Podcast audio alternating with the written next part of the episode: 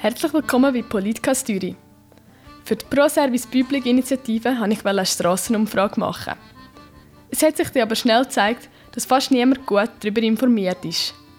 Darum machen wir jetzt einen kleinen Newsflash, um was es bei dieser Initiative geht. Als erstes, was ist Service Public überhaupt? Service Public sind Leistungen, die der Staat am Volk zur Verfügung stellt. Dazu gehören zum Beispiel das Telefonnetz, Post oder der öffentliche Verkehr. Heute dürfen die Unternehmen an die Börse gehen und einen Gewinn machen. Sie wirtschaften wie jeder andere private Betrieb. Sie können auch ihren Chef so viel Geld zahlen, wie sie wollen. So verdient zum Beispiel der Chef von der Swisscom heute um einiges mehr als ein Bundesrat. Die Initianten von ProService Public wenden es aber, dass die Unternehmen wie Swisscom, Post oder SBB nicht nach Gewinn streben, sondern am Volk einen guten Service bieten. Die Initianten stört es, dass immer mehr Postfilialen zugehen oder dass die ÖV-Preise so hoch sind. Kurz zusammengefasst fordert die Initiative Service statt Profit.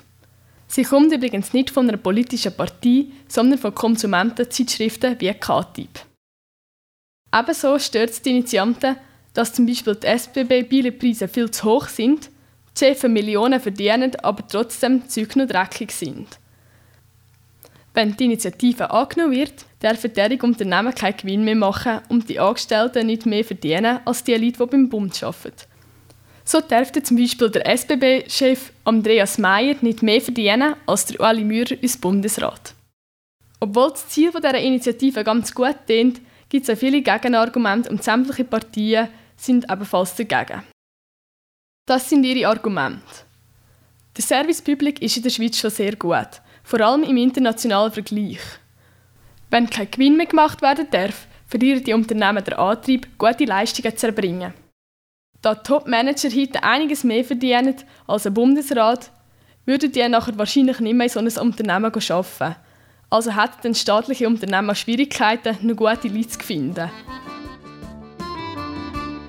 Das ist ein kleiner Überblick über die Initiative. Wir hoffen, dass ihr jetzt besser darüber Bescheid wisst und sind gespannt, wie es uns kommt.